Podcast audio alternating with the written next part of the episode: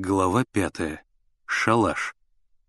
Генкин шалаш устроен из досок, веток и листьев, меж трех деревьев на высоте полутора-двух саженей. Он незаметен снизу, но из него виден весь Ревск, вокзал, Десна и дорога, ведущая на деревню Носовку. В нем прохладно, пахнет сосной, и листва чуть дрожит под уходящими лучами июльского солнца. «Как ты теперь домой пойдешь?» — спросил Генка. «Ведь попадет тебе от бабушки». «Я домой вовсе не пойду», — объявил Миша. «Как так?» «Очень просто. Зачем мне? Завтра Полевой пойдет с отрядом банду Никитского ликвидировать, и меня возьмет. Нужно обязательно банду ликвидировать». Генка расхохотался. «Кем же ты будешь в отряде? Отставной козы барабанщиком?» «Смейся, смейся», — невозмутимо ответил Миша. «Меня Полевой разведчиком берет. На войне все разведчики — мальчики.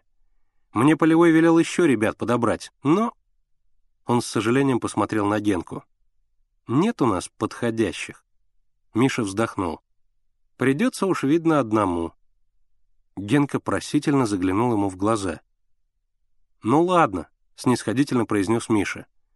«Притащи мне чего-нибудь поесть, и мы подумаем. Только смотри, никому ни слова. Это большой секрет». «Ура!» — закричал Генка. «Даешь разведку!» «Ну вот», — рассердился Миша. «Ты уже орешь, разглашаешь тайну. Не возьму я тебя». «Не буду, не буду», — зашептал Генка, сполз с дерева и исчез в саду. В ожидании Генки Миша растянулся на дощатом полу шалаша и уткнул подбородок в кулаки. Что теперь делать? Не ночевать же на улице, а возвращаться стыдно. Перед дедушкой стыдно. Он вспомнил о кортике. Еще, пожалуй, кто-нибудь наткнется на него. Вот будет история. Миша сквозь листву глядел в сад. Он усажен низкорослыми яблонями, ветвистыми грушами, кустами малины, крыжовника. Почему на разных деревьях растут разные плоды? Ведь все это растет рядом, на одной земле. На Мишиной руке появилась божья коровка — кругленькая, с твердым красным тельцем и черной точкой головы. Миша осторожно снял ее, положил на ладонь и произнес. «Божья коровка, улети на небо, принеси нам хлеба». И она раскрыла тонкие крылышки и улетела. Жужжит оса. Она делает круги над Мишей и, смолкнув, садится ему на ногу. Ужалит или нет? Если не шевелится, то не ужалит. Миша лежит неподвижно — Оса некоторое время ползет по его ноге и с жужжанием улетает. Незаметный, но огромный живой мир копошится кругом. Муравей тащит хвоинку, и рядом с ним движется маленькая угловатая тень. Вон скачет по траве кузнечик, на длинных, согнутых, точно сломанных посередине ножках.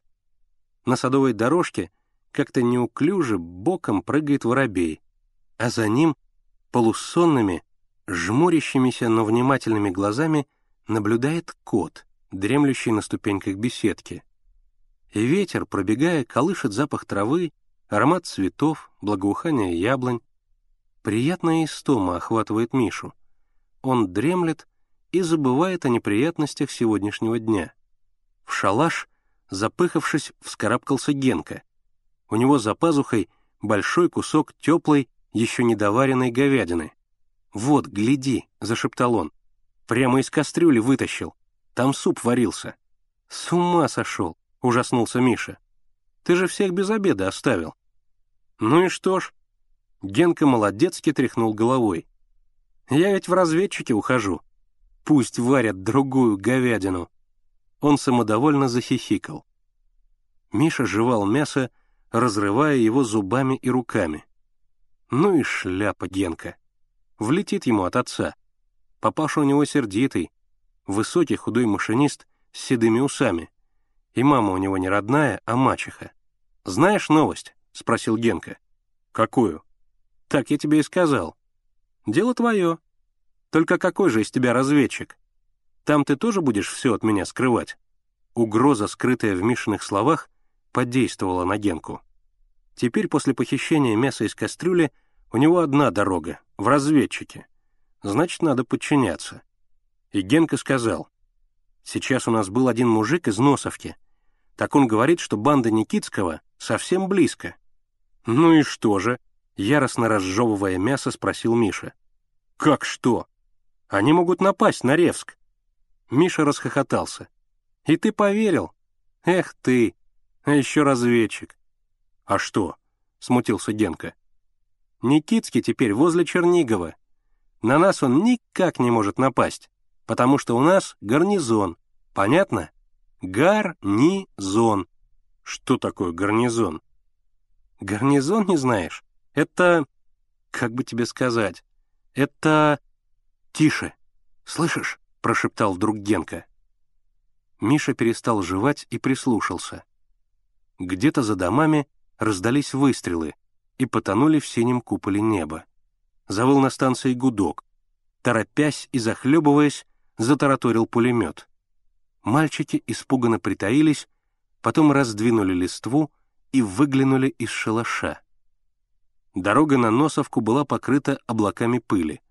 На станции шла стрельба, и через несколько минут по опустевшей улице с гиком и нагаечным свистом пронеслись всадники в барашковых шапках с красным верхом.